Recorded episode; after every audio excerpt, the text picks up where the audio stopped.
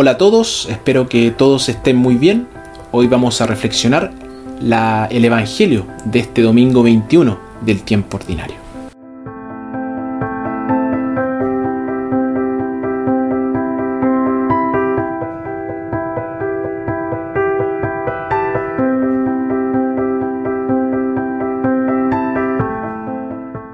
Nuestra primera lectura, tomada de Josué, Josué confronta al pueblo con una decisión vital. Servir al único Dios verdadero o servir a dioses falsos. Nuestra segunda lectura, tomada de Efesios. San Pablo utiliza la imagen de una relación matrimonial para expresar el vínculo que existe entre Jesús y la iglesia. En nuestro Evangelio, tomado de San Juan, los discípulos de Jesús se enfrentan a una decisión vital, quedarse con Jesús o dejarlo.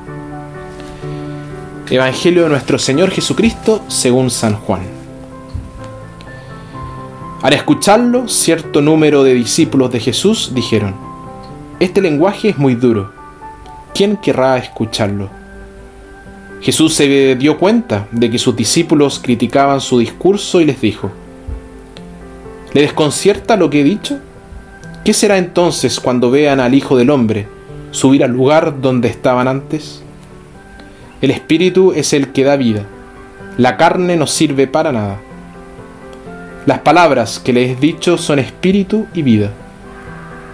Pero hay entre ustedes algunos que no creen, porque Jesús sabía desde el principio quiénes eran los que no creían y quiénes los que iban a entregar.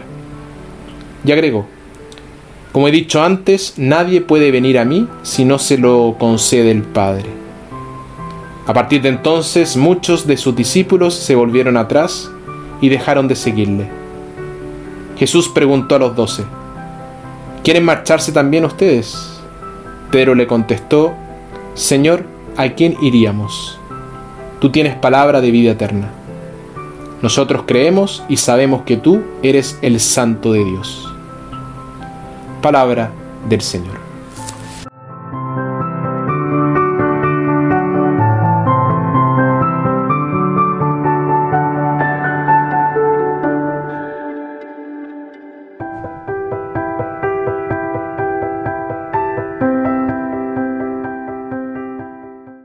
En los últimos años hemos visto la aparición de un gran número de cultos. Una de las cosas más alarmantes de ellos es el control que tienen sobre quienes se les unen. Algunos de esos líderes son personas que tienen el deseo de controlar a otras personas. Y los miembros son a menudo personas inseguras y frágiles, presa fácil de tales líderes. Hay una gran diferencia entre el enfoque de Jesús y el de los falsos mesías. En los cultos tenemos la glorificación personal del líder. Jesús nunca buscó la gloria para sí mismo. Refirió todo a su Padre Celestial, cuya voluntad vino a ser. Se hizo siervo de todos.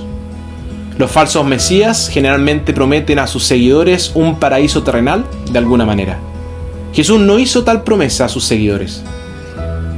De hecho, todo lo contrario. Les dijo que sufrirían persecución si lo seguían. Es cierto que prometió la vida eterna, pero solo a aquellos que estuvieran preparados para hacer no su voluntad, sino la voluntad del Padre. Cuando los líderes de la sexta ven que el barco se hunde, por lo general tratan de asegurarse de que la tripulación se hunda con él. Jesús, el buen pastor, dio su vida para salvar la vida de sus ovejas mediante una combinación de incentivos y adoctrinamientos, los reclutas de los cultos se vuelven poco mejores que las moscas atrapadas en una telaraña. Su libertad se les quita casi por completo. Pero la libertad es lo más grande que tenemos. Lo único que tiene valor moral y que nos ayuda a crecer es lo que se hace con libertad. Jesús no obligó a nadie a seguirlo tenemos un espléndido ejemplo de esto en el Evangelio de hoy. La cruz ya comenzaba a proyectar su sombra sobre él. Sus discípulos se enfrentaron a una decisión, quedarse con él o dejarlo. Algunos se quedaron con él mientras su carrera estaba en ascenso, pero a la primera sombra de la cruz lo abandonaron por completo. Otros habían acudido a él para pedirle algo. Cuando se trataba de sufrir por él y dar a los demás, renunciaron. Increíblemente, incluso uno de sus doce ya había optado por no participar, habiendo decidido traicionarlo. Pero un remanente se quedó con Jesús, Pedro, y su decisión de quedarse se basó ante todo en una lealtad personal a Jesús, luego a sus enseñanzas, aunque hay muchas cosas que no entendía. Sabía que Jesús tenía palabra de vida eterna. Si seguimos a Jesús, siempre seremos libres. Somos libres no cuando hacemos lo que queremos, sino cuando hacemos lo correcto.